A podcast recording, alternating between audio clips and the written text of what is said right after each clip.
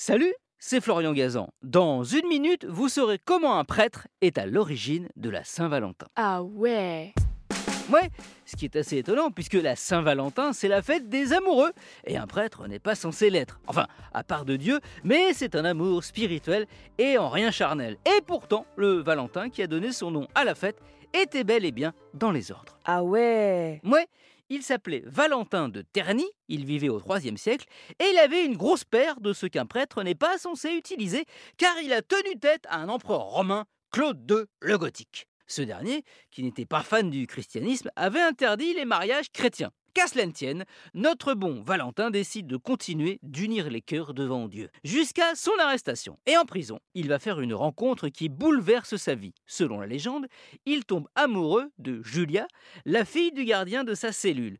Julia est aveugle de naissance, Valentin s'occupe d'elle et lui décrit ce monde qu'elle ne voit pas. Et puis un jour, un miracle se produit, elle retrouve la vue. Ah ouais? Ouais, on rapporte alors l'événement à l'empereur qui décide de la mise à mort de Valentin. Il est roué de coups et décapité le 14 février 269. Jour choisi, pas au hasard. Et oui, c'est celui où sont fêtées les Lupercales, fêtes païennes avec des rites barbares, où notamment on sacrifie un bouc. Là, cette fois, c'est un prêtre qui est sacrifié. En sa mémoire, Julia se convertit au christianisme et plante près de la sépulture de Valentin un amandier, le premier arbre fruitier à pousser à la fin de l'hiver. C'est pour ça au passage qu'on retrouve l'amande dans la frangipane des galettes des rois.